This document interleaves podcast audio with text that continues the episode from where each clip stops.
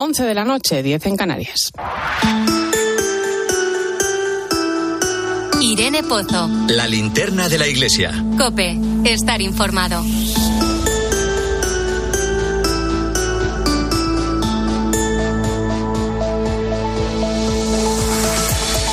A esta hora ponemos el foco de la linterna de la Iglesia en el Vaticano. Allí está nuestra corresponsal Eva Fernández. Muy buenas noches.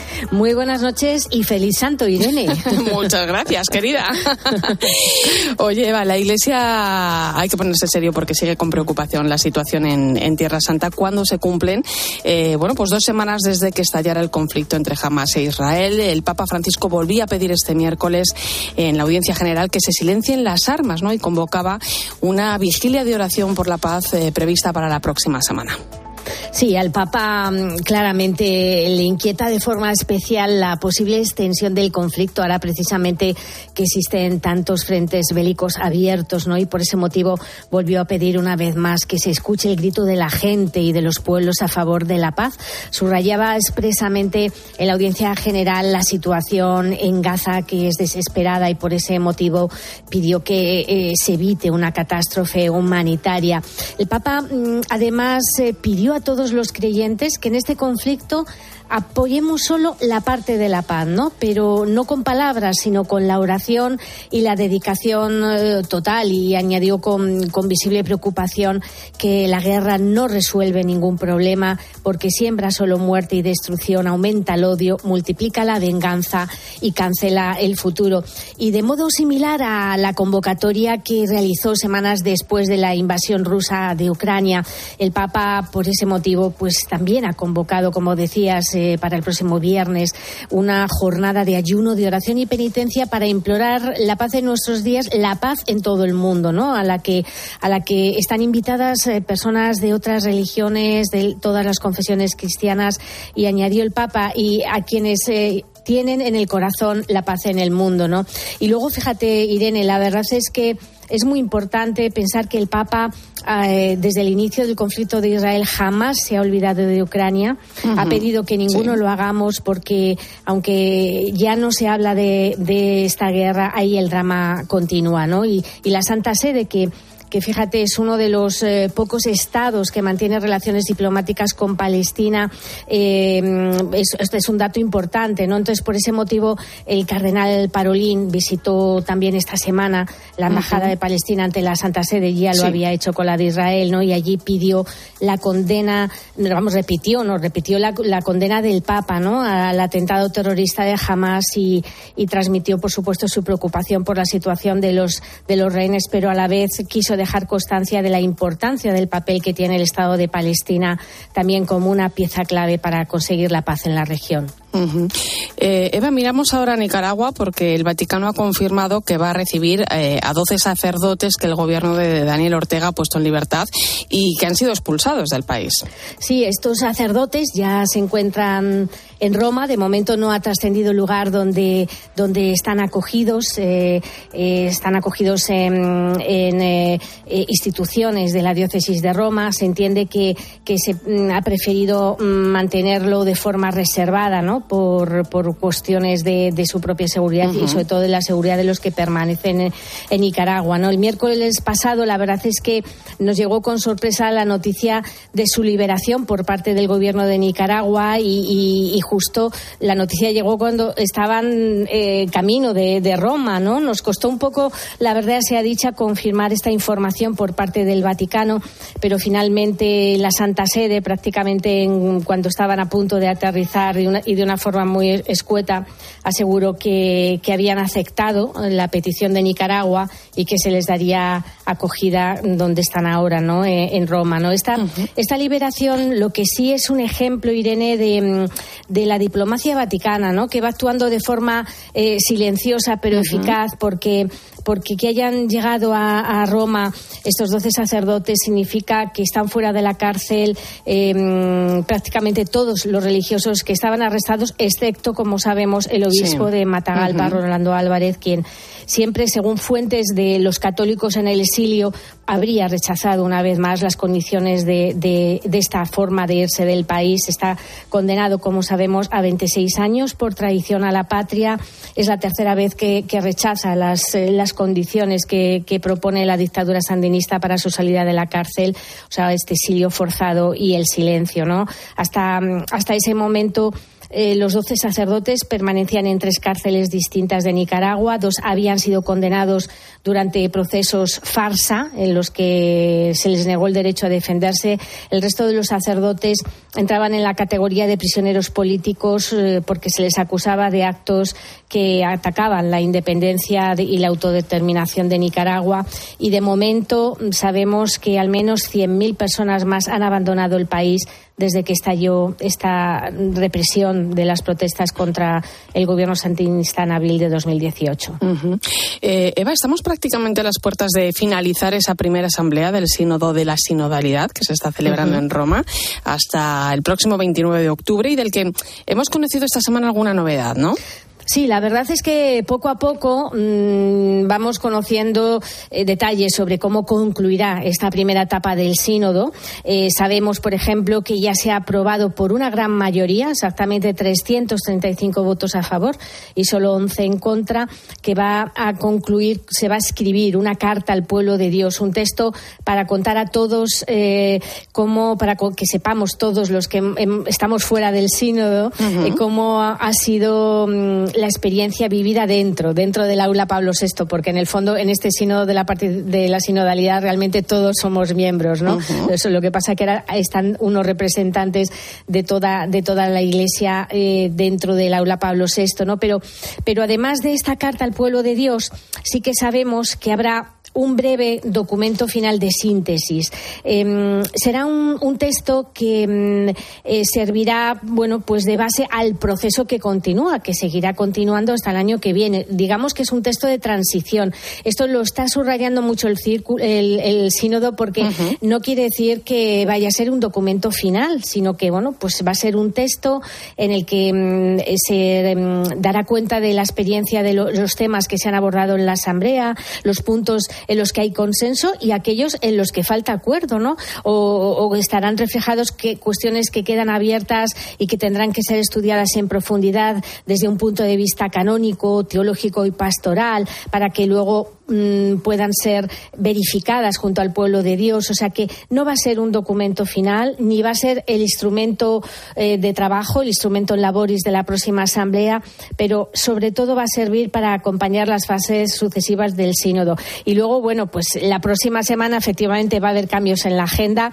He de, he de deciros que, mmm, que como, como periodista que se aposta todos los días a la salida de, del aula Pablo VI, he de decir deciros que las se nota pues, visiblemente en las caras, están muy cansados. Pensar que las sesiones del sínodo son muy intensas. Ay, que han pasado ya eh, muchos días. Han pasado muchos días. Hoy viernes, por ejemplo, desde las 8 de la mañana prácticamente hasta las 7 y cuarto de la tarde, aún con un paréntesis para la comida, pero, pero son sesiones en las que se está constantemente escuchando, se está interviniendo, mmm, hablan las, o sea, en distintas lenguas, hay que hacer ese esfuerzo ¿no? de, de escuchar, de sintetizar o sea que están cansados y por eso creo que la Secretaría del Sínodo les ha dado un par de días de descanso la semana que viene, porque esta ha sido una, una gran sorpresa, pero, pero claro, han, han visto que necesitan sí. descansar.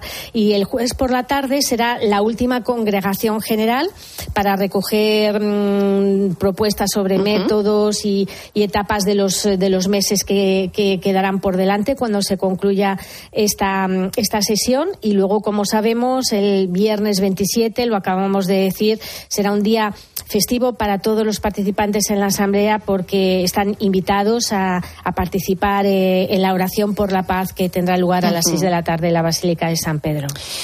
Bueno, pues muchísimas gracias, compañera. Semana interesante, ¿eh? la, que, la que se presenta por delante. Un fuerte abrazo, mucho ánimo, mucha fuerza. Buen fin de semana. Igualmente, un fuerte abrazo a todos. Escuchas la linterna de la iglesia. Con Irene Pozo. Cope, estar informado. 11 y 9 minutos de la noche, 19 en Canarias. Entramos en tiempo de tertulia. Hoy me acompaña el director de la revista Vida Nueva, José Beltrán. Bienvenido. Muy buenas noches. Y la directora del semanario Alfa y Omega, Cristina Sánchez. Bienvenida. Gracias, Irene. Bueno, pues situación muy delicada la que se está viviendo en Oriente Próximo. La Iglesia mira con preocupación el conflicto entre Hamas e Israel, un conflicto que amenaza la vida de miles de personas y que está provocando además una enorme crisis humanitaria. Dos semanas de guerra, una guerra que no mira a nadie a la cara, como recordó el cardenal Pizzabal hace unos días. Eh, yo os pregunto, o sea, ¿con qué perspectiva debemos mirar a lo que está pasando? Bueno, primero con la perspectiva del horror, ¿no? Es decir, con esa firme, e inequívoca condena ¿no? a ese ataque terrorista de Hamas, pero de la misma manera, aun reconociendo la legítima defensa de, de, Israel bajo ningún concepto puede hacerse de una manera desproporcionada como la que estamos viendo, ¿no? Bajo una constante sospecha de, que toda la ayuda humanitaria que podría darse va a caer en manos precisamente de jamás de los terroristas, ¿no? Es decir, hay una población que, que se está muriendo, ¿no? Y sobre todo con esa perspectiva, ¿no? Ese grito del Papa de nunca más la guerra que viene realizando pues ya desde Ucrania que ha intensificado estas semanas y que lo vamos a volver a escuchar el próximo viernes en la jornada de ayuno y de oración. Fíjate, eso iba a decir, nuestra arma ahora mismo llevamos dos, primero una convocada al 17, ahora volvemos al 27, a la segunda jornada de ayuno y oración. Nuestra arma más potente, nuestra única arma es la oración, ¿no? Ese es el primer foco que tenemos que poner y el segundo, como decía José, es que nada de lo humano nos es ajeno. Eh, a mí me están dando, dentro del horror, como decía José, me están dando grandes demostraciones de, de fe y de eh, vamos, y de, y de fraternidad. Fraternidad, iba a decir compañerismo no es la palabra, desde luego fraternidad. El otro día hablábamos con Wala, nosotros en el semanario, que es una mujer musulmana que está en, en una de las iglesias más antiguas de Gaza, y ella está refugiada allí y decía, eh, yo tengo que agradecer la calidez con la que me está tratando la gente católica. Pues Guala, por ejemplo, es un ejemplo de lo que está pidiendo el Papa y un ejemplo de lo que se está pidiendo a los líderes y un ejemplo de lo que se está pidiendo a los gobiernos. ¿no? Desde lo pequeño, estas historias mínimas son las que conforman realmente las grandes historias y las que cambian realmente el devenir de los pueblos. Igual Moshe está en un hospital de, Jerusalén, lo hemos conocido. Moshe es un activista por la paz, es, es israelí, pero es un activista por la paz en Palestina. Y estaban en un, acababan de tener esta mañana una, un encuentro de paz y cayó en, en medio de un fuego cruzado y eh, entonces los eh, contaba en el hospital que balas palestinas le habían destrozado las manos, porque no tiene manos, pero médicos palestinos le habían eh, curado hasta donde habían podido. No, Es que no estamos ante un conflicto religioso, es, es un conflicto político, es un conflicto en cierto modo social, ¿no? La muestra de ello es que a ambos lados de la frontera, pues efectivamente encontramos comunidades cristianas, comunidades musulmanas, también, o sea, que estos días se reúnen, ¿no? En torno a ese llamamiento de paz que está pidiendo también la la Iglesia. Claro, y ese es el principal riesgo. Es decir, que de alguna manera esto no es un conflicto religioso, pero se quiere revestir o se quiere justificar. Es decir, el Dios de los judíos no quiere la guerra, el Dios de los musulmanes no quiere la guerra y, por supuesto, el Dios cristiano no quiere la guerra, ¿no? Y, sin embargo, se utilizan ese tipo de connotaciones y ese tipo de juegos para justificar y, sobre todo, para criminalizar a Dios y criminalizar a, aquella persona que defiende el hecho religioso como si estuviera detrás o justificara o justificara la violencia. Y no es así, es decir, bajo ningún concepto, ¿no? Y yo me niego a pensar que el mundo musulmán está justificando esta guerra o que el mundo judío está justificando esta guerra. Fijaros, quiero que, escuchéis esta historia. Hace una semana, más de 300 españoles eh, llegaban a nuestro país desde Israel. ¿no? Fueron evacuados con total normalidad en un vuelo en el que también viajaban algunos extranjeros ligados de alguna manera a España. En ese avión había dos asientos vacíos. En ellos debía viajar una joven madrileña que vive en Belén y su hija de un año. A pesar de que el consulado español le ofreció marcharse, ella decidió quedarse. Hace siete años viajó hasta Palestina para realizar un voluntariado de la Iglesia. Allí conoció pues a un palestino cristiano con el que se casó y, como decía, tienen a su pequeña de apenas un añito. Ella es una joven madrileña que prefiere que no digamos su nombre, pero esta noche nos acompaña en la linterna de la Iglesia. Muy buenas noches. Buenas noches, Irene. Em, ¿Por qué decidiste quedarte allí? ¿Cómo es ahora mismo la situación? Bueno, yo no decidí quedarme cuando salió ese avión. No pude irme porque no me está permitido volar por Tel Aviv al estar casada con un palestino, ya que ellos no pueden cruzar a, a Tel Aviv, yo tampoco. Eh, entonces no pude coger ese avión. Mi opción para salir es a través de Jordania y no era segura. Las, las carreteras eran muy peligrosas. Luego ya al ver que la situación en nuestra zona, en Belén, se estabilizó, pues decidimos que de momento me, me quedo aquí. Eh, yo tengo mi pasaporte preparado por si la cosa se pone más tensa, pero de momento estamos, estamos bien. Y estás en, en contacto con la embajada, me imagino. Eh, ¿Has tenido un problema con, con, tu visado de que estos días eh, te, ha, te, ha, te, ha, hecho viajar hasta Jerusalén, ¿no? Eh, ¿Qué has encontrado en todas las carreteras que, que llevan hasta esta ciudad? Bueno, pues para salir de, de donde vivimos nosotros, de, es una ciudad pequeñita pegada a Belén, eh, estamos muy cerca de Jerusalén, estamos a 8 kilómetros. Pero eh, digamos que la salida del pueblo ha sido bloqueada con montones de escombros y de bloques y de tierra para evitar que la gente pase con su coche. Entonces tuve que pasar a pie y ya eh, coger un taxi al otro lado. Y luego me sorprendió ver que ya había coches circulando por las carreteras porque el gobierno ya le pidió a la gente que fuese a trabajar ese día. Pero hasta entonces había sido una ciudad fantasma con muchos controles, eh, con checkpoints en los que registraban, sabemos que registraban los móviles, sabemos de gente que les han dado palizas por encontrar en los móviles eh, imágenes eh, en contra de su línea de pensamiento, vamos a decirlo así. Uh -huh. Entonces era una situación bastante eh, tensa para nosotros, pero gracias a Dios todo fue bien. Vosotros eh, sois cristianos. ¿Cómo estáis viviendo este conflicto? ¿Cuál es la situación en la que os encontráis los cristianos en Palestina? Sí, bueno, pues al final los cristianos en Palestina eh, son árabes, ¿no? Entonces son palestinos. Y eso les incluye en todos los problemas que tienen los, los palestinos, no solamente en esta guerra, sino eh, lo que les ha ocurrido desde hace décadas. En concreto ahora, eh, es cierto que Cisjordania, eh, toda la zona que no es Gaza de Palestina, está más o menos tranquila y los cristianos pues al final quieren ser portadores de paz, eh, se han unido a las jornadas de oración eh, convocadas por el patriarca, rezar mucho. Eh, también es una situación difícil porque se ha paralizado todo el turismo, todas las peregrinaciones, y esta zona vive principalmente de ello. Entonces, a nivel económico ha sido un golpe muy duro, teniendo en cuenta que aquí pues no hay paro, no hay jubilación, este tipo de prestaciones sociales aquí no existe. Entonces, uh -huh. la gente, si no trabaja, no come. Con lo cual, eh, después del el COVID, que también fue un parón eh, bastante fuerte y ahora se estaban empezando a recuperar, pues otra vez, eh, y encima con una situación de guerra, de incertidumbre, de violencia, eh, pues ha sido mucho peor. Y también si miramos a Gaza, que también hay cristianos allí, muy poquitos, pero los hay, estos días han sido especialmente dolorosos por el derribo del hospital, que era un hospital uh -huh. de denominación anglicana, que había refugiados, sobre todo había niños, familias que se habían refugiado allí, y ayer mismo de una iglesia en la que también había eh, muchos cristianos y, y personas también musulmanas. Uh -huh. eh, te quiere preguntar Cristina Sánchez. Hola, buenas sí. noches.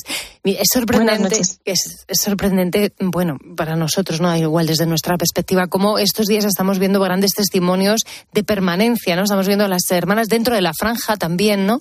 Como las hermanas del Rosario, como las, eh, eh, las monjas de la Madre Teresa, como el padre Romanelli que está en Belén, está allí todavía y quería a, a toda costa volver a A no dejar sola, ¿no? A su gente, a no, a, recuperar eh, eh, espacio, tiempo y poder cuidar de ellos, pedir medicinas. No sé un poco cómo estáis viviendo también ese testimonio brutal de gente a la que no le importa eh, realmente estar en peligro para estar con los eh, que más necesitados, con su pueblo y no salir corriendo en una circunstancia como pues la que está viviendo la franja de Gaza.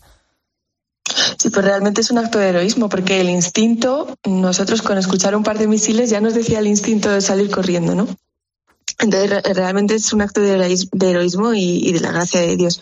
Eh, y sí que vemos que la gente de Gaza, eh, tanto los cristianos como los musulmanes, no quieren marcharse porque no quieren dejar su tierra.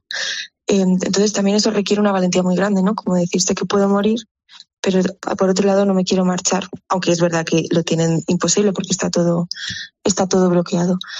Y, por ejemplo, el, el, mismo patriarca el otro día en unas declaraciones se ofreció como intercambio uh -huh. eh, por los niños prisioneros israelíes, lo cual también es un testimonio muy fuerte para los cristianos porque indica que no debemos odiar, que es un peligro que existe, ¿no? Al ver todo este dolor, que se despierte el odio en el corazón.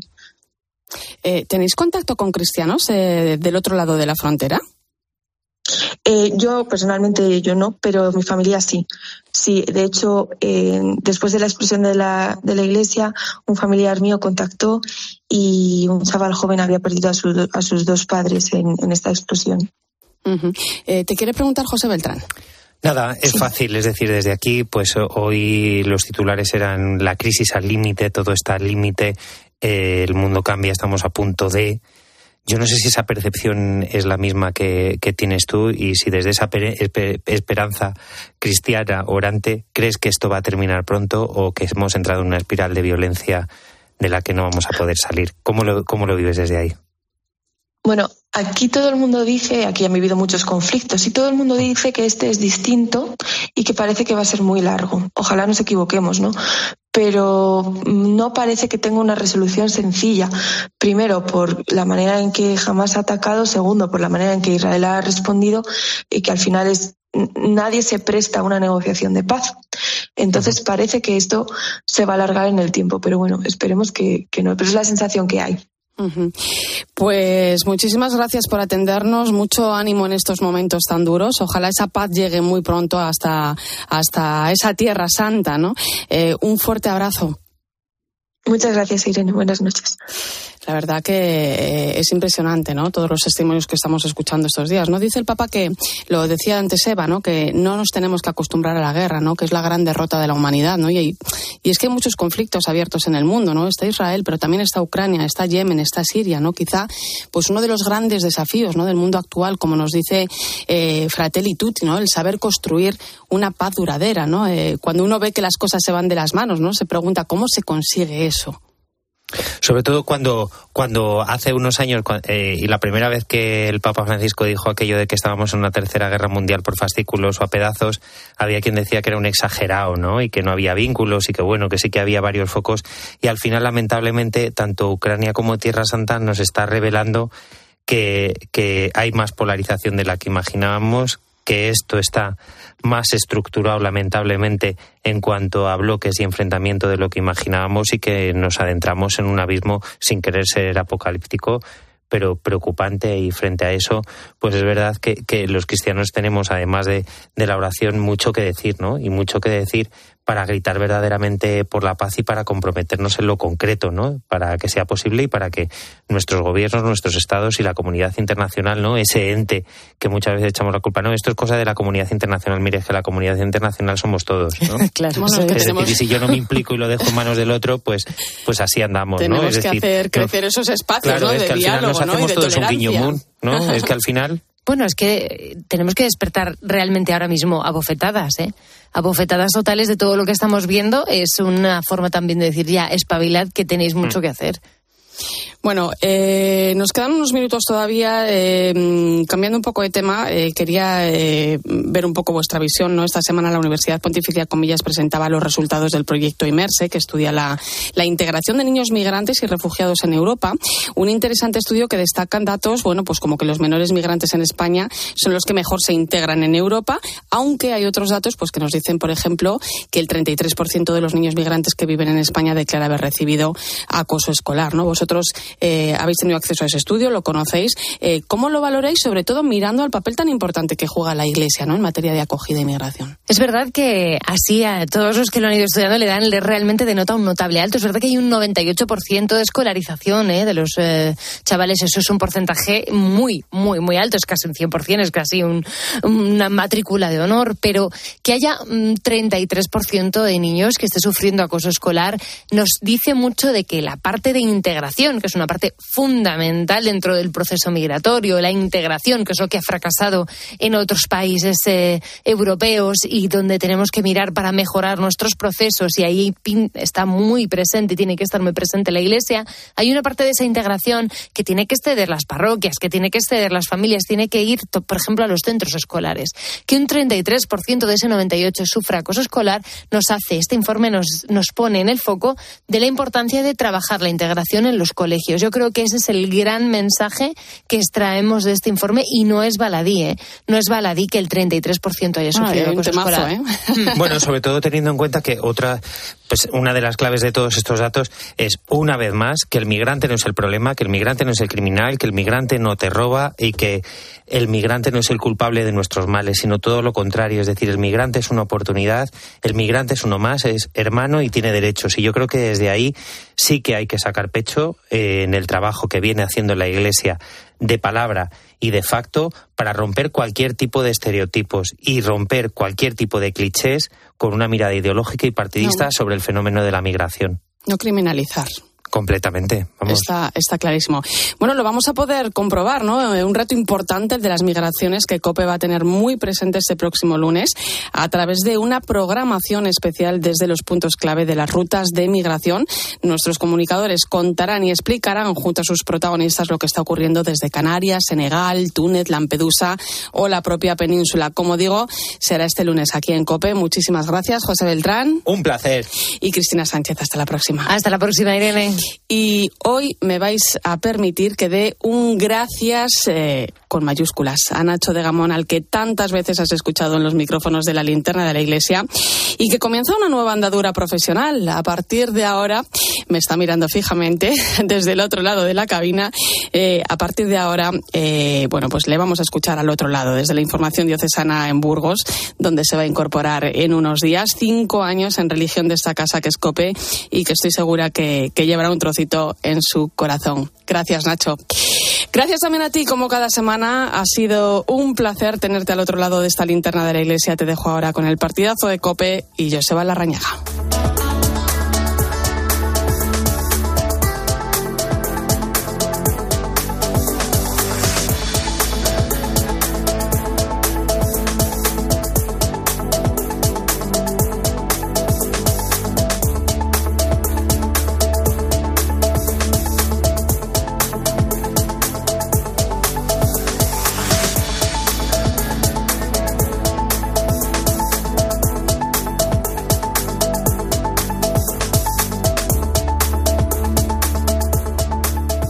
Pozo. La linterna de la iglesia. Cope. Estar informado.